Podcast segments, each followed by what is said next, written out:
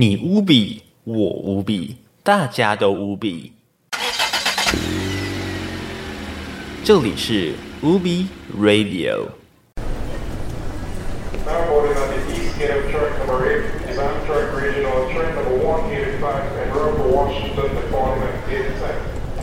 国际换日线。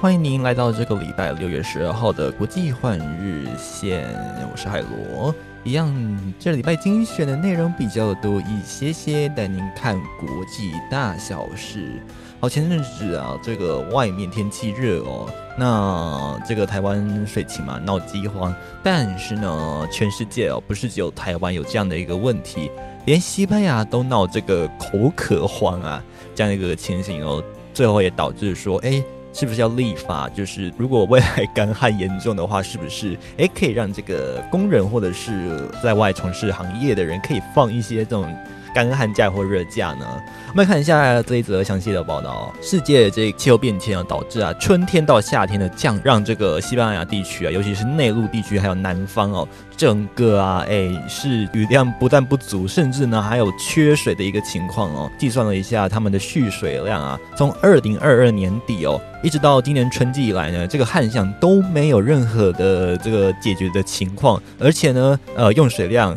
往上升，一滴雨还跟着一点都没有下然后。我们一直都知道嘛，西班牙其实基本上他们是地中海型国家，理论上要这下干冬雨，但是呢，他们的冬雨今年却没有迎来，而且呢，这个夏天的高温啊还提早来到，所以呢，他们的国内呢就开始演绎是不是应该要立法，不仅是因为高温而放假，而且呢，如果干旱的话呢，是否可以让这个因为要水源供应的关系，所以让当地的一些政府单位稍微先哦喘口气？那他们的当地官员就讲说啊，他们迎来了十年来最严重的干旱以及缺水的危机。政府的官员啊，就根据了 Climatica，就是这个有关于气候的一个变迁。去研究发现，从这个去年的旱象在年底就已经开始陆陆续续，再加上他们的平均均温哦，每年都上升了零点三度，从二零二三年的开头到现在呢，比起以往都高了一点八度的一个均温。再来就像是这个伊比利半岛整体啊，比起以往呢，整个均温哦哦也上升了零点七度到一点九度左右不均哦，所以比起这个缺水啊，温度呢。更是这个雪上加霜哦。当地的这个官员都指出说，如果未来呢均温啊，如果再往上升个零点三到零点五度，是不是应该就要这个让民众休息，甚至呢不排除啊要去找水喝哦，让他们请假找水喝去了哦。那他们当地官员呢，其实就有一个想法，好像这个已经不是第一次发生了哦。这个国家报就访问了当地官员，发现说，其实一九六一年就曾经有相对的一个案例。只是说当时的这个干旱时间没有现在这么这么的长，所以他们就在讲了，好像我们对于全球暖化的一个概念是不是有一点没跟上呢？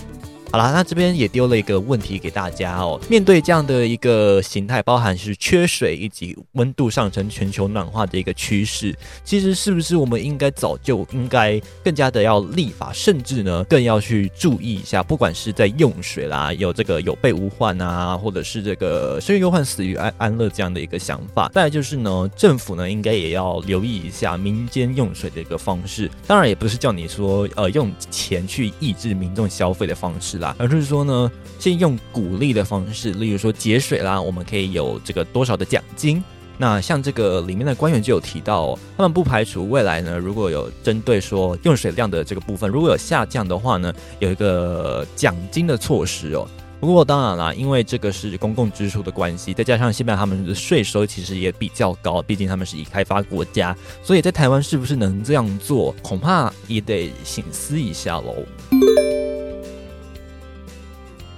好，开头带大家看了一下口渴的危机。当然啦，呃，口渴你必须一定要用水喝嘛，所以大家天气热要喝水，但是你也要小心你喝下的水是不是干净的，还有呢，你手上的卫生是不是嗯有有所保持呢？哦，在我们台湾哦，五月的时候已经把这口罩完全的解除了嘛，对不对？现在都已经六月了，你想说海螺怎么还得跟你讲这个？其实事实上是要讲背后的问题，也就是呢，全世界在慢慢把口罩摘下来的情况底下，哎，其实 COVID-19 并没有消失哦。当然，最近呢，大家也有在讨论嘛，就是新冠疫情的这个回扑反噬这件事情哦。好，那最近是有一点严重，不过大家更要小心的就是这个流感病毒哦。这边提醒大家，流感病毒还有一些小病毒哦。最近因为大家比较没有在戴口罩了，所以嗯有点流行起来了，大家也要各自小心。当然，COVID-19 也没有因为这样消弭了哈。在这个大家经历了这个 COVID-19 啊，震惊了全世界四年。将近四年左右的时间呐，那这个漫长的疫情当中呢，也给人类带来了启示录般的存在。然后现在呢，大家纷纷的把这 COVID-19 疫情给降级，甚至呢，这个世卫呢 WH COVID-19 呢，给降级到了这个目前不为这么严重的疾病了。全世界呢，有因为这样的一个调整有所变化吗？有，就是呢，死亡率反而往上升了哦。这到底发生什么事呢？我们详细来看一下哦。在这个世界上呢，目前呢三大的威胁疾病啊，第一名呢就是我们的癌症哦，然后第二名呢是心脏类的疾病哦，包含心血管疾病啦之类的。那第三名呢，则就是现在还在流行当中的 COVID nineteen。那这个目前世界统计上的数据来说，每四分钟啊就有一个人啊。因为这个 COVID-19 的这个影响哦，而病逝在这个世界上，病逝的量呢，居然反而啊，还比我们前面讲到的 cancer 癌症，还有这个心脏病啊，还要更高。这个问题啊，就要反映在第一个，我们已经先把这个 COVID-19 呢，呃，也先降级了。再来就是全世界摘罩，也就是你不戴口罩的情况底下，其实传染的几率上升了哦。其实各个国家也在演绎哦。就算我降级了，我要怎么样去防范？说未来他们重新再卷土重来，甚至说，呃，有一些弱势的朋友们，他们要怎么样面对未来我们没有这样的一个政府主动照护的情况底下的一个问题？像是这个世卫者，他们也提出了一些方案，包含像是这个中南美洲啦、东南亚国家以及非洲等相关的哦，这些在防疫上面，其实他们可能需要一些帮助，甚至他们可能经费还没有。那么多可以去筹措防治接下来这样的灾造的一个疾病。那再来呢，全世界的这个人口流动又开始了嘛，对不对？所以交互感染的机会又大幅增加。其实当地人呢，原本可能在各国哎把这个国门关起来的情况底下呢，其实可以有效的阻隔疾病的传染。但是呢，随着国门慢慢的解开来之后，这个原本好像没有打 COVID-19 疫苗的一些国家哦，他们渐渐的开始受到了这个疾病的影响。在一些乡村哦，因为他们没有施打这个 COVID-19 的疫苗。结果呢，就产生了这样叫做自求多福的情境，也就是呢，他们完全没有受到疫苗的保护，而且呢，也没有足够的钱可以去做这个相关的医疗，因为当地的医疗资源呢，其实不够于防范这样的 COVID-19 的这个疾病哦，所以呢，死亡率呢急剧的上升啊。而从二零二一年的年底呢开始，一路的往上升，结果到了二零二二年哦，这个死亡率居然还翻倍往上跳。在二零二三年的年初呢，现在呢这个概率啊，比起当初爆发时期啊，已经到了六倍左右了哦。所以世界卫生组织呢，他们也想了一个方式哦，希望说借由这个已开发国家的资源哦，包含就是疫苗的开发。还有就是当初他们防范的一个经验哦，看看能不能一起输出到这些这个呃比较没有资源可以去控制 COVID-19 的一些国家。有一些国家呢，他们因为这个就是我们刚才讲到的自求多福机制，那个雪上加霜的一个问题，当地啊陷入了政治纷争当中哦。因为发现其实这种工位问题很容易啊就沾到了政治的边哦。那像这个中南美国家啦，以及东南国家也为了 COVID。Nineteen 哦，呃，发起了一些口水战，那当然不是乐见，可是呢，呃，却也为了这个世界卫生组织带来一个很大的麻烦，就是呢，如果当地的政权呢，因为这样更迭的情况底下，他们要怎么样去跟当地洽谈，也是一个很大的问题，增加了一个难度，因为你换政府嘛，对不对？很多的政策其实都是要重新拟定再来的。那就我们刚才看完的是开发中国家，我们看看已开发国家。到底如果解封的情况底下，哎，有比较好吗？答案是完全没有。OK，发生什么事情呢？根据这个布朗大学的一个数据啊，他们登记的全美哦，在每一分钟就受到 COVID-19 感染，甚至呢每两分钟就有这个一个人因为 COVID-19 哦陷入了这个重症疾病哦。哦，这个数字乍听之下很恐怖，对不对？那当然啦，这个是什么问题呢？这个是没有接受这注射疫苗的人的一个数字然后。所以当初因为美国有许多的民众担心啊，这个打疫苗之后的后遗症，所以选择说哦，我不想要打疫苗，或者是他们的因为个人主义的关系，他们也选择了拒绝接受疫苗的接种。而后来呢，因为这样的一个种种因素，再加上解封的关系哦，他们也感染了这一些疾病。结果没想到呢，造就的就是每两分钟就有一个人因为这样的疾病而死亡哦。后来呢，医学界呢也为了这样的一个事情做了一个蛮大的跟动，为了 COVID-19 哦继续研发接下来的疫苗。你以为这就是宗旨吗？其实没有。像莫德纳啦、B N T 啦、BioTech 哦，他们呢也为了这个 COVID-19 疫苗持续努力在研发。第一个就是呢，当然是有效嘛，对不对？有效的阻隔从这个七十到八十趴往百分之百前进哦。再就是呢，副作用的部分呢，看看能不能有效的下降哦。这个疫苗的造价，看看能不能普遍把这个价格往下压。接下来有四个点哦，让大家来思考。第一个就是呢，全球解封。到底我们解封的是什么？是嘴巴上的生活呢，还是真正的疫后生活？再来第二个，我们刚才讲到的慢性病、年长者，还有我们讲的一些比较没有资源的国家，OK，他们要怎么样面对这个自求多福的一个情境？还有再来社会成本由谁来承担？在里面有提到的一个点，就是要协助弱势族群。可是弱势族群到底是谁？OK，你要去补助弱势族群，问题就在于弱势族群到底对象是谁呢？好，这个就是 COVID-19 在解封之后，OK，他们重新席卷的世界，也为人类带来了一个新版的这个启示录咯。好的，新冠疫情之后呢，全世界当然也面对了新的这个潮流嘛，不管是旅游的人潮啦，或者是疫后呢，人类要怎么样去。学习保护自己，那当然啦，这些东西的来源至少都要花的是钱哦。所以呢，在人类不管是面对疾病之前、疾病之后，花的钱都不会少。而且呢，最近大家都在讨论嘛，就是哎，钱好像变薄很多哎，是不是有什么方法可以让我钱变多一点点呢？当然，有些国家他们可能就哎突发奇想，印了一些就是。呃，钱币希望说民众呢可以拿到更多钱，但是呢，印更多钱其实并不会让你实际的钱变多，那只是一个账面上的数字，因为你印太多钱，大家都知道会有通货膨胀。好，接下来我们要讲的案例就是呢，在阿根廷啊。哎，他们印出了两千比手的这样的一个钞票，但是呢，这个钞票你乍听之下两千块好像很多哎，是不是可以去在谁家找假追购？当然是不行，因为呢，两千比手呢，其实事实上只有四美金哦。好，这是在阿根廷哦，今年的五月底呢，他们发行了史上第一次的两千块比手的这个纸钞哦。但是呢，这个价格呢，其实真的是完全不值钱，因为他们的连两个月的物价是以百分之百哦，听清楚哦，百分之百的速度呢在上涨。也就是呢，你这个月如果你买卫生纸一串是一百七，那你下个月看到的就是三百四。但是呢，你买能能买到的这个串数跟张数量，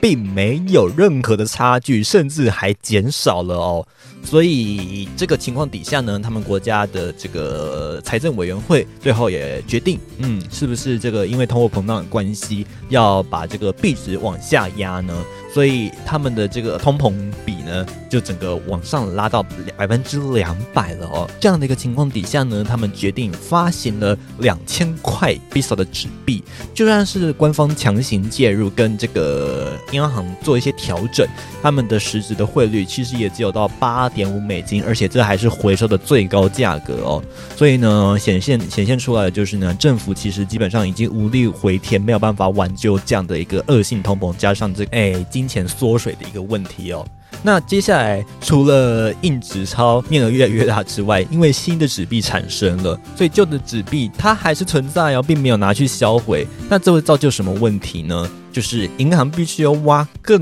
多的空间来放这些两千元的匕首。这个呢，对于银行来说当然是一大压力，因为你我总不能只放一百张、两百张或三百张，因为每天都有人要来汇兑啊，甚至呢，有些人开始出逃到美金或者是黄金去了，所以银行当然他们就要放了更多的空间去给这个两千块的匕首哦，他们银行呢就收了更多的纸币下来，已经不是只有两千了。那这个阿根廷呢，四月的 CPI 哦，更是高达到百分之一百零九，什么概念？就是你下一个月买的时候，比这个月呢多一点零九倍的价钱。好，就像我刚才讲的，好了，你吃这个一个便当一百块，那你下个月买的时候就变成两百零九块了哦。所以这个价格很恐怖哦，这比我们前面讲什么三趴几趴都还来得夸张很多啊！这个呢，算是阿根廷建国以来最大的一次经济灾难哦。那比起一九九一年的这个记录还要夸张。所以这边有几个点提醒大家，也给你思考一下。第一个就是呢，虽然说台湾并没有这么严重的这个通货膨胀，就是到一百多趴这样的一个实际数据，可是呢，我们的新台币其实也是你也知道嘛，就是你像你买鸡排之类的，其实是在在嗯缩水的一个环境底下，我们平常的这个新台币，你还要傻傻的继续放在银行呢，还是你要去增持美金买美债，或者是买黄金？还有你的这个包含像是平常在理财的时候都可以，你会觉得说股票好像很难理解，债市好像很难理解。我们如果真的不去理解它的话呢，没有办法。挽救我们身上的金钱变少的问题呢？我们是不是应该要正视理财这一件事情了？再来呢，我们接下来的消费情境到底新台币还可以存活多久？最后呢，如果我们面对的是真的到这么严重的恶性通膨，OK，这个我们前面讲过的生于忧患，死于安乐，你要有这个居安思危的想法哦。那如果你未来，看到了恶性通膨，你是不是应该有一个思维是：哎，我应该要先早早的先提防起来，以免未来遇到这样的一个情境呢？OK，好，这个可能也许对于很多朋友们来说讲的有点远了，但是呢，未来的这个世界难说嘛，对不对？因为这个经济危机其实已经不是第一次发生，但是人类往往啊不会受到马上的教训，所以。这个观点呢，我提供大家做参考哦。就是我们从阿根廷啊，他们发行了两千元的纸钞，但是呢，却像是废纸一样，只值四美金的一个惨剧哦。好，当然国内的话，如果你钱不够，你可能就会想说，不然我来去海外赚个钱好了。毕竟像台湾很多的朋友们哦，也会想说去国外赚赚外快，顺便看看风景之类的。那在美国呢，倒是有一个很有趣的政策，就是 NBA 的球员啊，他们其实呢，呃，在美国虽然可以拿到高薪，但是如果你不是美国籍的当地人的话，你赚的钱哦是要付出超级高额的税金哦。我们来详细看一下这个美国的对于 NBA 的这个移民政策的做法。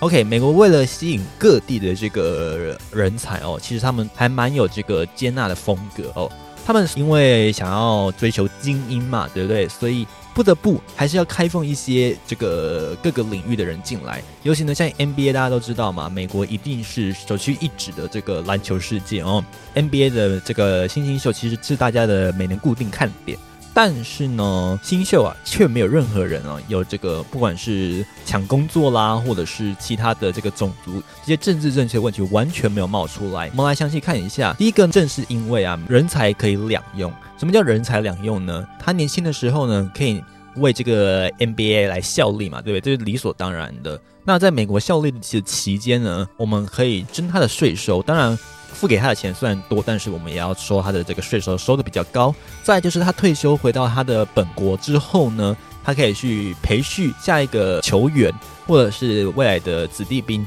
而且呢，他一个人可以培训很多个这样的一个人才呢，其实就不会流失的太严重。你想想看。如果说我培育出一个，那一个再培育出两个，用这种这个倍数成长的方式，你整个往上爬下去的话呢，是不是未来这个人才的量可以比较多，对不对？那接下来这个竞争力呢，其实也比较有看头。那我不会说 NBA 就好像就用这几个种族在打啊，不会，那就会变成说哦，好多人都可以打了。那接下来第二个就是这球星哦，它是有一个互补性的哦，也就是呢，如果我引进外地人的话。会不会影响到我国内的就业市场？所以保守主义者在这上面当然就是会大做文章哦。你这样引进人才，是不是想要侵占我国内的这样的一个就业市场呢？于是他们当然就会抗议嘛。那当然保守主义者。在政治界也会有，所以会提出相关的法案，想要去试图阻挡外来的这个人才哦。而且再就是呢，美国很多土生土长的移民哦，要注意哦，是土生土长的移民，也会担心外来的移民影响到他们。所以呢，当然这样两个原因之下呢，就导致了国内的反弹声浪，慢慢的其实也有在提升起来。显现出是美国的保守派哦，其实还是有崛起的一个情况。接下来就会谈到为什么可以成功被压下来的原因。好，第一个我们要讲到就是缴税很多，所以呢争议整个就被往下压。好，就整个呃这个美国直男 NBA 而言哦，移民的球员哦，或者是说这个外籍的球员，好了，流入的数量其实非常的大。将近百分之二十五到百分之二十七趴的人呢，其实在这个 NBA 里面的球员呢，都是外籍球员，而不是本地球员，或者是呢，他其实是这个外国裔的。好，那他们呢，虽然说美国的这呃生活压力可能会比较大一些，但是球团呢也开了比较高的薪水给他，让他可以支应他的生活。所以他们当然对这种衣食无余，然后又可以赚钱的情况底下，对于美国还有对于这个人自己而言，其实都是吸引力。在呢，就算是他要付出高额的税收，好，这个税收我们就来讲讲看，他的税收到底有多高？第一个呢，这个球员啊，一进入这个国家，他的纳税比率到底有多高呢？其实，如果说他的年薪大约是九十五点三万美金的话呢，其实他收到的这个账单呢，就是你每年要缴的税哦，就有十二点五万了哦。这个比例啊，比起台湾或者是很多国家来说，都高上许多。也就是你将近一半的薪水都在缴税，那你还有生活支出这一些有的没的。当然，球团会为了挽留你而帮你付这些税金。所以，到底这个是好事还是坏事呢？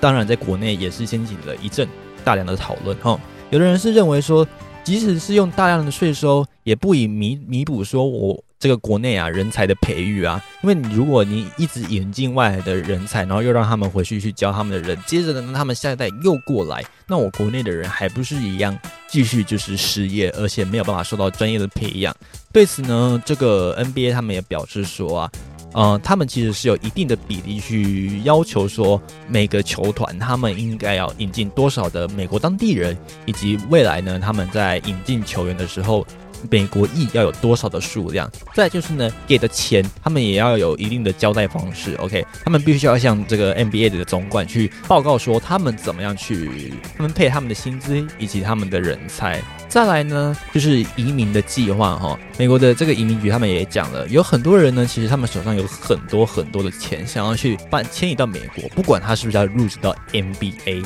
他们都希望可以到美国。原因就是欧洲的税居然还比美国高。即使呢，你移民到美国，这个税金不少，但是呢，也比来的待在欧洲好。但是因为美国的移民政策其实相对来说保守很多，如果你不是像刚才我们讲到的 MBA 这样的一个移民的准则的话呢，其实你要入，如果你要去入籍美国，其实难度相对来说高上很多。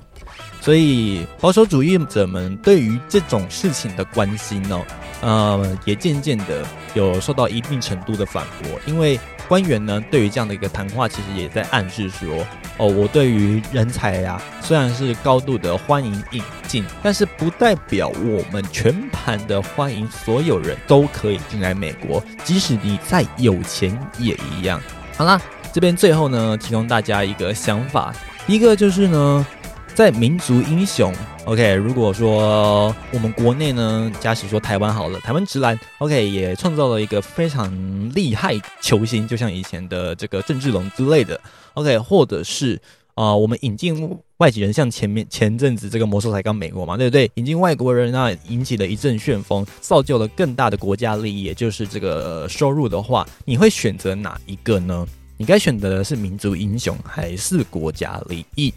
第二个呢，就是如果你坚持呢，一定要留给自己人的保守主义的话，那你的产值有办法继续维持吗？那我们有办法保持自己的竞争力吗？再下一个就是我们在权衡人才跟人才引进的同时，有没有注意到，人才也有外流的可能？OK，台湾其实呢，人才外流的情况并不稀少，所以这个也是值得我们思考的问题。好，以上就是这个礼拜的国际换日线，感谢您的收听，我们就下礼拜再会喽，拜拜。